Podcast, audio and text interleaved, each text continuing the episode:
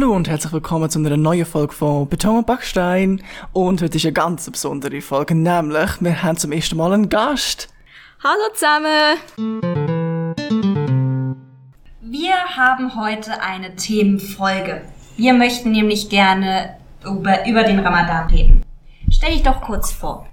Also, hallo zusammen. Mein Name ist Arshia Ara Abu Dahir. Ich gehe in die 4NG hier an die Kante. Äh, und ja. Wir haben heute nämlich das Thema Ramadan. Und das erste Mal möchten wir dir aber eine andere Frage stellen, nämlich, was ist so an der Kante generell etwas, was du gut findest und etwas, was du schlecht findest? So Lowlight, Highlight. Ähm, ich finde Pommes frites an der Mensa ist halt mega geil. Das ist also, ja.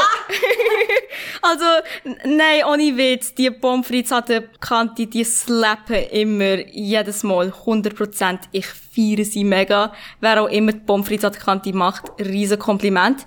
Und was ich nicht so gerne an der Kante so habe, ist, das sind wahrscheinlich die Stege. Ich hasse Stege laufen. Vor allem am Montagmorgen gerade ins achte Stock hochlatschen. Das, äh, nein, meine arme Lunge vertragen das nicht. Jetzt zum Thema. Was sollten denn Nicht-Muslime über den Ramadan wissen? Oh, also, ich glaube, ich mach's, ich erkläre es so. Also Ramadan ist halt ein Monat, die wir Muslime benutzen, um halt zu fasten. Das Fasten ist einer von die fünf Säulen im Islam. Und die fünf Säulen sind eigentlich die Sachen, die ein Muslim erfüllen muss. Die erste Säule ist der Shahada. Das ist das Glaubensbekenntnis im Prinzip. Und dort sagt man auf Arabisch quasi, dass es kein Gott gibt, außer Allah, subhanahu wa ta'ala und dass Muhammad sallallahu alaihi wasallam, Frieden sei auf ihn, äh, sein Gesandter ist. Das zweite ist das Salah, oder wie wir es auf Urdu nennen, Namaz. Das sind die fünftägliche Gebet, die jeder Muslim ähm, im Prinzip erfüllen muss. Das Morgengebet, das Mittaggebet, das Nachmittaggebet, Abendgebet und Nachtgebet. Die dritte Säule ist das Zakat. Und das ist das obligatorische äh, Almosen, die jeder arbeitstätige Muslim geben muss. Das Zakat gibt man exklusiv im Ramadan aus. Die muss man vor dem Ende vom Ramadan beziehungsweise vor Idul Fitr das Zuckerfest abgeben. Die vierte Säule ist das Fasten in Ramadan. Das ist halt das Thema jetzt, das, darüber werde ich später mehr kommen. Und die allerletzte Säule ist der Hajj. Das ist der Pilgerfahrt und das ist auch die grösste, eine der grössten Pilger, jährliche Pilgerfahrt auf der Welt. Und dort reist man nach Mekka und Medina. Ja, das ist wahrscheinlich ein Thema für Idul Adha, das Opferfest. Äh, also, Ramadan für alle Nicht-Muslime da. Das ist die Monat, wo wir Muslime halt fasten. Beziehungsweise wir verzichten auf Essen und Getränk vom Morgengebet. Wir nennen es Fajr bis zum Abendgebet, das ist der Maghrib, nennen wir das. Die Zeitpunkt vom Maghrib, vom Abend bis zum Fajr, also eigentlich in der Nacht bis zum Morgengrauen, darf man essen und trinken. Und ab dann, sobald man den Asan hört, das ist der Ruf zum Gebet, darf man nichts mehr essen und nichts mehr trinken. Das sind halt die Basics. Und wir Muslime gehen noch einen Schritt weiter. Das ist eine Zusatzinfo von mir. Äh, wir fasten quasi auch mit allen fünf Sinnen. Also, wir schauen auch nicht, was so schändlich ist oder was nutzlos ist für uns. Wir hören auch nicht, was nutzlos ist, zum Beispiel Musik und so. Und wir sagen auch nichts Schlimmes. Also, wenn jemand so mega viel flucht, dann geben wir uns das Bestes, nicht zu fluchen. Und das kann man verstehen unter Fasten mit allen fünf Sinnen. Also nicht nur das Verzicht vom Essen und Getränk, sondern auch mit alles, mit dem ganzen Herz und Seele fasten wir auch. Noch ein anderer wichtiger Aspekt ist quasi das Bedenken an Gott, also an Allah. Wir investieren halt mega viel Zeit in Gebet, weil wir haben die fünf obligatorischen Gebet. Und in Ramadan gibt's auch spezielle Nachtgebet namens Tarawih. Und die dauern meistens die ganze Nacht hindurch. Und in dieser Nacht lesen wir quasi den ganzen Koran fertig. Also ich habe es bis jetzt noch nicht geschafft, aber hoffentlich schaffe ich das mal. Und es ist halt so, dass man das entweder gemeinsam in der Moschee beten kann oder auch alleine. Also es, ist, es besteht keine Pflicht, in der Moschee Tarawih Gott zu beten. Und wir machen auch viel dicker. Das ist quasi wie kleine Gebet und Erinnerungen an Gott. Wir investieren halt auch mega viel Zeit in das. Ja, ich glaube, ich habe die Basics schon gesagt. Das wär's. Wie verbringst du den Ramadan? Wie ich das verbringe? Es kommt von Tag zu Tag darauf an, weil ich habe natürlich nicht immer die genau gleichen Levels von Iman, das ist ähm, Glaube. Es gibt halt Tage, wo ich einfach am Morgen esse und dann penne ich halt für neun Stunden bis, am, bis zum Mittagsgebet. Und an anderen Tagen nehme ich halt den Koran für und ich lese halt da drinnen. Ich denke auch viel über die Koranversen nach, los auch islamische Podcasts und was andere Sheikhs und Gelehrte dazu zu sagen haben über bestimmte Verse von der Koran, wie man sich benehmen sollte während Ramadan und so. Aber grundsätzlich probiere ich halt, die beste Aspekt von meiner Persönlichkeit halt zu zeigen. Ich probiere so hilfsbe hilfsbereit wie möglich zu sein, so freundlich wie möglich zu sein, so barmherzig wie möglich zu sein. Und ich probiere auch meine Persönlichkeit zu verändern und die auch durchzuziehen bis zum nächsten Ramadan. Also auch äh, ganzjährige, permanente Veränderungen an meiner Persönlichkeit. Ein praktisches Beispiel wäre zum Beispiel, dass ich früher ähm, sehr aggro geworden bin für die allerkleinsten Zeug. und und äh, einmal während Ramadan habe ich mir halt vorgenommen, dass ich halt meine Wut kontrollieren würde. Und halt auch meine Geduld üben würde. Also sprich, ich würde geduldiger werden mit anderen Leuten. Damals bin ich komplett Gegenteil von, von geduldig. Und in diesem Ramadan habe ich halt wirklich an meiner Persönlichkeit halt geschafft. Äh, wenn jemand mich genervt hat, bin ich nicht gerade, bin ich nicht gerade zickig mit ihnen und so. Veränderung passiert nicht auf eine Nacht.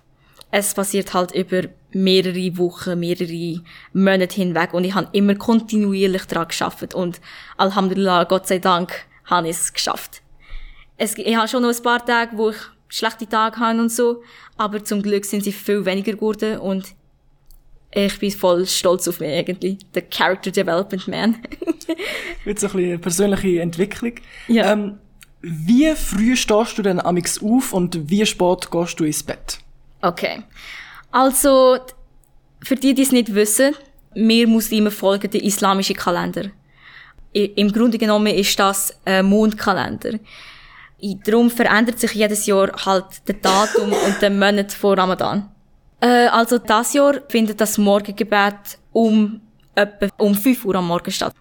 Also ich stehe um 4 Uhr auf.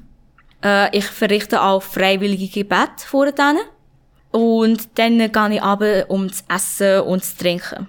Und dann, äh, nachdem ich den Azan so gehört, nachdem, also ich habe so eine App namens Muslim Pro und dort lädt man halt automatisch einen Azan ab, einen Gebetruf ab. Und wenn, sobald das upload, dann äh, ist sie halt einfach nicht mehr. Auch wenn ich ein halbes Glas Wasser voll habe, trinke ich das einfach nicht mehr. Ich behalte einfach, ich behalte das einfach bis zum Abendgebet. Dann äh, bete ich einfach Fajr, das ist das Morgengebet. Und ich, je nachdem, wie viel Zeit und wie viel Energie ich habe, verrichte ich zusätzliche freiwillige Gebet, wie der Prophet Muhammad sallallahu alaihi wasallam verrichtet hat. Die nennt man äh, Sunnah-Gebet. Dass ich halt, dass ich halt sehr empfehlens, empfehlens, ähm, werte Gebet. Weil mir sagt, es gibt ein Hadith, äh, wo drinnen steht, dass diejenigen, die alle zwölf Sunnahgebet verrichtet, für ihn oder für sie wird ein Haus im Paradies gebaut. Und weil ich halt so eine geile Villa will im Paradies, man, darum probiere ich halt mein Bestes, die, die zu verrichten. Und sonst, wenn das nicht geht, verrichte ich halt nur die Pflichtgebet. Und dann, wie schon vorher erwähnt, entweder nehme ich den Koran führen und ich lese ein bisschen dort drinnen, oder ich gehe einfach gerade ins Bett, wenn ich Schule habe, ähm, probiere so zwei Stunden extra zu schlafen. Meistens funktioniert das nicht, aber okay. Und dann äh, das Maghrib-Gebet, dort, dann, wo man das Fasten brechen kann, das Abendgebet, Das Jahr findet es irgendwie um 8 Uhr am Abend in der Regel statt. Also ich faste von 5 Uhr bis am 8 Uhr, von 5 Uhr am Morgen bis 8 Uhr am Abend. Und dann esse ich auch. Das Nachtgebet ist, ist um die Viertel vor 10 Uhr. Ich bete das. Ich verrichte auch freiwillige Gebet, je nachdem, ob es ein Schultag ist oder ob es Wochenende ist. Und dann schlafe ich bis um 4 Uhr und rinse and repeat. Was isst du beim Fastenbrechen? Es, es kommt drauf an, aber das Standard, was wir daheim essen, ist, äh, sind definitiv Datteln. Und wir brechen unser Fasten mit einer ungeraden Menge von Datteln, weil das ist auch, was unser Prophet gemacht hat. Aber es ist nicht schlimm, wenn man auch ab und zu zwei oder vier Datteln gegessen hat, äh, oder nur essen kann. Äh, aber ich probiere eine ungerade Menge von Datteln zu essen, sei es fünf oder drei oder eins. Was auch noch Standard ist, ist Rufhafsa. Das ist ein Süßgetränk. Nicht Süßgetränk, das ist Milch gemischt mit Rosensirup. Und wir tun noch Basilikumsamen drin, äh, weil das sehr mit der Verdauung hilft. Und ich kann es so gern, wenn man noch Eiswürfel drin hat, weil dann hat es halt so einen kühlenden Effekt auf den Körper weil man unterschätzt halt wirklich, wie viel der Körper sich überhitzt, wenn, sich, wenn man fastet. Also das heisst ich gern willkommen. Natürlich Wasser auch, das Standard.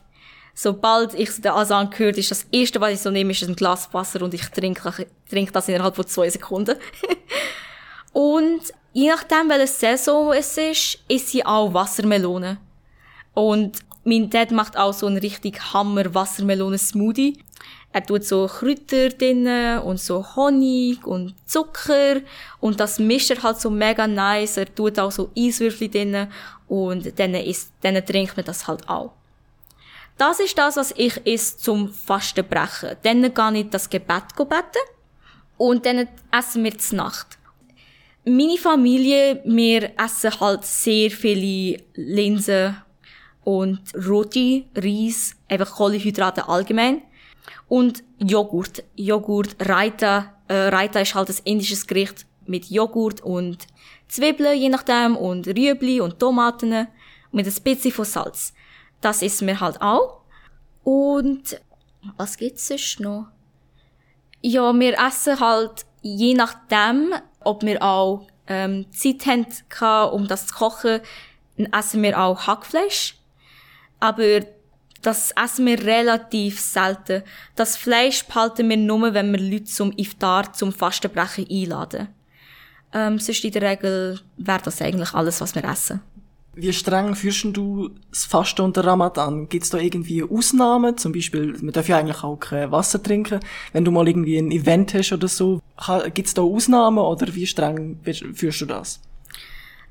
Ich führe halt den Ramadan schon noch recht streng. Nur wenn ich einen guten Grund habe, mein nicht zu fasten, dann faste ich nicht. Sonst führe ich eigentlich alle 30 Tage durch. Bei Frauen ist das halt, ist es halt so, wenn man, wenn man den Tag bekommt, dann äh, darf man nicht fasten. Das ist obligatorisch. Aber das ist nicht, weil man unrein ist oder so. Das ist einfach Barmherzigkeit, Barmherzigkeit von Gott. Weil, stell dir vor, du bekommst die Tage, also Josie, du, du, du verstehst mich bestimmt, oder? äh, und dann müsstest du auf Essen und auf Getränke verzichten. Und das ist halt sehr streng. Drum ist, drum hat uns Gott basically eine Pause gegeben vom Fasten. Wir müssen aber die versäumten Tage nachholen, aber das ist kein Problem. Äh, also man kann das gut im Winter oder so nachholen, wenn man nur so sechs Stunden müsste fasten oder so. Andere Ausnahmen wären zum Beispiel, wenn man auf eine Reise geht oder wenn etwas so richtig krass von deiner Routine abschweift.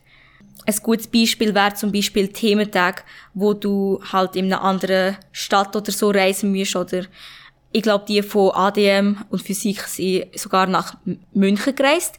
Also dann würde ich zum Beispiel auch nicht fasten, weil das einfach eine Reise ist und man weiß halt nicht, ob man das könnte ausstehen Darum gehe ich einfach aufs Nummer sicher und ich faste nicht. Aber ich hole sie halt einfach auf im Nachhinein. Und sonst, Kinder müssen nicht fasten äh, und alte Leute auch nicht. Und was gibt's sonst noch? wenn man krank ist, dann muss man auch nicht fasten. Also ich hatte Tage, gehabt, wo ich einfach ein Fieber hatte, aus dem Nichts. Dann äh, habe ich mich entschlossen, nicht zu fasten einfach. Weil mein Körper braucht halt Erholung. Und ich gebe meinem Körper diese Erholung.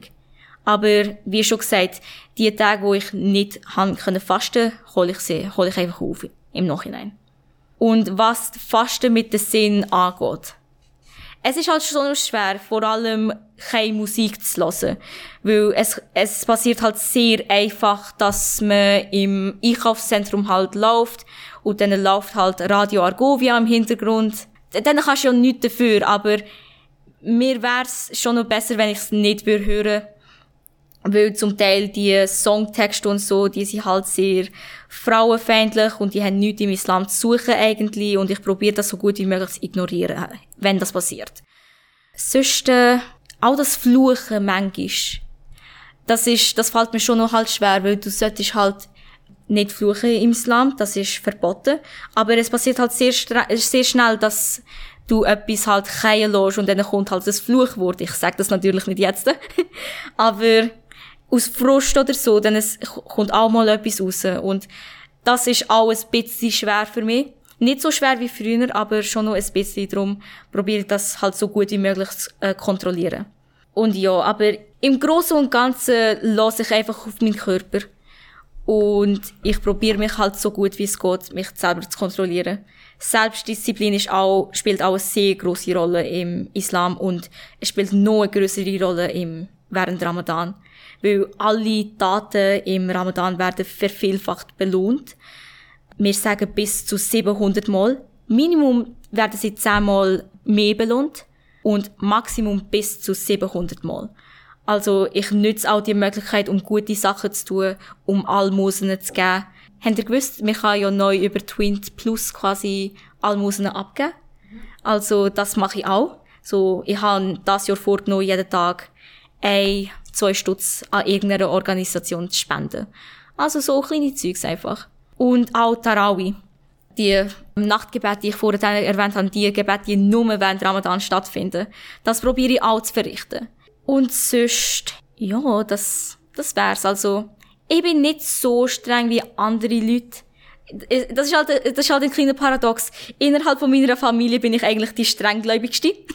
Aber im Vergleich zu anderen Leuten in meiner Community, von der indischen und von der sri Community, bin ich recht relaxed, so quasi. Also, ich kann mich nicht so gut einschätzen. Ich gebe einfach mein Bestes und ich hoffe einfach, dass Gott meine guten Taten annimmt und so. Äh, was für einen Einfluss hat die Kanti auf dein Fasten?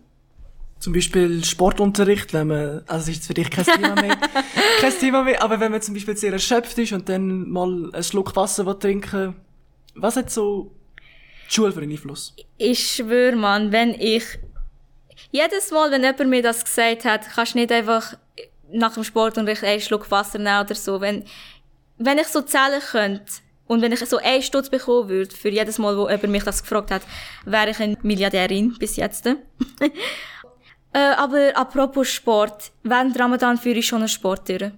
Halt nicht so intensiv wie früher, aber ich mach's ich nehme es halt sehr einfach und ich probiere, äh, meinen Körper halt nicht überzufordern. Und was für einen Einfluss der Kanti so hat, ist eigentlich, dass sie sehr viel Kopfschmerzen verursacht. äh, nein, oh, nein, ohne Witz, weil normalerweise würde ich am Wochenende bis um 9 Uhr oder so, 9 Uhr am Morgen pennen. Äh, spätestens bis um 12 Uhr wenn ich halt wirklich mega müde bin. Aber für die Schule muss ich halt wirklich um vier Uhr aufstehen, um spätestens halb bis sechs Uhr wieder einschlafen und dann um sieben Uhr wieder aufstehen, damit ich um Viertel ab sieben Uhr aus dem Haus gehe. Und das kann sehr schnell zu schlaflose, schlaflose Nacht führen, vor allem wenn ich die Nacht mit Gebet und so verrichte. Und dann äh, an der Kante selber kann ich ja nicht pennen, weil das wäre respektlos gegenüber, die, äh, gegenüber den Lehrern. Darum bekomme ich halt sehr oft sehr starke Kopfschmerzen. Aber das macht für mich nichts aus, weil mir sagt im Islam, jeder Schmerz, was man so hat, das wird kompensiert am jüngsten Tag. Also deine, wenn du so Schmerz fühlst oder so, sei es physischer Schmerz oder emotionaler Schmerz oder ähm, psychischer Schmerz, das wird vergeudet am, am jüngsten Tag. und alle deine Sünden fallen quasi wie Blätter von den Bäumen ab. Also, das stört mich nicht wirklich, aber manchmal kann es wirklich nervig sein. Und ja, ich habe auch ein Problem, dass ich, äh, wenn ich zu lang auf dem Bildschirm starre, bekomme ich halt Kopfschmerzen. Und jetzt mit der ganzen Digitalisierung kann man sich ja vorstellen, ich bekomme jetzt doppelt so viele Kopfschmerzen, fast. Aber wie schon gesagt, das macht mir nichts aus. Und als Süste eigentlich, während Ramadan spürt man quasi eine innere Ruhe, das ist halt sehr schwer zu beschreiben. Du musst halt mit vollem Herzen, mit vollem Willen, mit dem guten Absicht, mit dem Niet, äh, auf Arabisch halt, der Absicht, muss man halt fasten. Und wenn man das wirklich richtig macht, dann ist das schlussendlich sowas von egal. Und meistens spüre ich das eben. Die innere Ruhe, die innere Frieden, die Zufriedenheit quasi. Ja, das ist halt wirklich etwas Spezielles. Weil normalerweise daheim kann ich machen, was ich will. Ich kann den Tag so organisieren, wie ich will. Aber an der Kante muss man halt so eine strikte Struktur folgen. Und wenn man die strikte Struktur folgt und gleichzeitig die Ruhe be bewahren kann, das ist so, das ist einfach so geil, Mann. Das, das ist, geil ist das, das geil ist das einzige Wort, was ich benutzen kann im Fall. Das, das müsst ihr im Fall probieren im Fall. was für Infrastrukturen würdest du dir von der Kanti wünschen? Ich will wieder, dass die Lifts geöffnet werden, ganz ehrlich. Das, also, keine Gebetsräume oder sonst was, was du Ah, so meinst Nein? Die Lifte, okay. Nein! Gebetsräume. Also, ich kann das wirklich nicht von der Kante verlangen. In einem nicht-muslimischen Land bin ich halt ein Muslim. Und ich kann nicht davon ausgehen, dass die anderen sich äh, auf meine Bedürfnisse so können sich umsetzen und so. Aber ich habe eine Kollegin, die halt ähm, einen Schlüssel hat für den neunten Stock im ehemaligen Astronomiezimmer. Und ich gang halt einfach dort zu beten, wenn, wenn ich äh, Zeit habe und so mit ihr. Und das ist eigentlich das Gebetsraum in dem Sinn. Und sonst, äh, in muslimischen Ländern hört man halt den Azan von der Moschee und so. Das kann ich halt auch nicht verlangen von der Kante, dass einfach von den Speakers, von den Lautsprechern so der Gebet, der Ruf zum Gebet so ausgerufen wird. Das kann ich auch nicht verlangen. Also ich bin ich bin im Prinzip eigentlich sehr zufrieden mit das, was der Kanti mit ihrer Kapazität mir anbieten kann. Ich bin sehr dankbar, dass sie überhaupt ein Zimmer haben im neunten Stock. Und ich will halt nicht darüber hinausgehen. Was würdest du dir wünschen, wie Lehrer oder zum Beispiel auch Mitschüler mit dem Ramadan umgehen? Oder jetzt zum Beispiel mit fastenden Muslimen? Das ist für mich bis jetzt überhaupt kein Thema gewesen, im Fall. Die, alle Lehrer sind mega lieb, mega verständnisvoll, mega fürsorglich mit mir gewesen. Und so. Wenn ich so sage, Entschuldigung, ich, ich kann mich nicht so gut konzentrieren heute. Ich bin am Fasten, ich habe Kopfweh, dann sind sie auch mega verständnisvoll eigentlich. Aber für die Lehrer, die es per Zufall nicht wissen oder so, behandle einfach die Schülerinnen und die Schüler, wie du selber behandelst, werden möchtest. Sei nicht frech, sei nicht sarkastisch oder so, äh, sei barmherzig mit ihnen, sei freundlich mit Schülern und so, Schülerinnen. Ja, einfach behandle uns wie ein normaler Mensch eigentlich. Und ja, einfach Vielleicht braucht ihr ein bisschen mehr Geduld als normalerweise, aber wir probieren auch keine Probleme für euch zu bereiten und so. Also ja. Es geht halt in beiden Richtungen. Möchtest du noch etwas sagen, sonst noch? Oh, zusätzlich, was würde ich sagen? Hm. Erst einmal Ramadan Mubarak, Ramadan Karim, alle, die Ramadan feiern und das machen. Das habe ich vergessen am Anfang zu sagen, sorry. Ähm, habe ich, habe ich, habe ich Ramadan Karim gesagt? Ramadan Mubarak? Nein. Ja, eben. äh, und sonst, äh, einfach, behaltet im Hinterkopf, dass wir nicht so aktiv sind wie früher. Ähm, das merkt man vor allem im Sportunterricht. Äh, und, sie, und vielleicht müsst ihr auch ein bisschen mehr geduldiger als sonst sein. Genau, eigentlich das, was ich die Lehrer gesagt habe, über die Lehrer gesagt habe, zählt auch für die Schüler. Ich meine, Merci Florian und Josie, dass ihr meine Idee aufgenommen habt. Das ist sehr lieb von euch. Ja, dann würden wir sagen, mit uns geht's in zwei Wochen weiter. Und ich hoffe an alle, die fasten, dass ihr eine gute Zeit habt und alle, die nicht fasten, dass ihr ein wenig mehr darüber gelernt habt. Tschüss! Ciao! Beton und Backstein.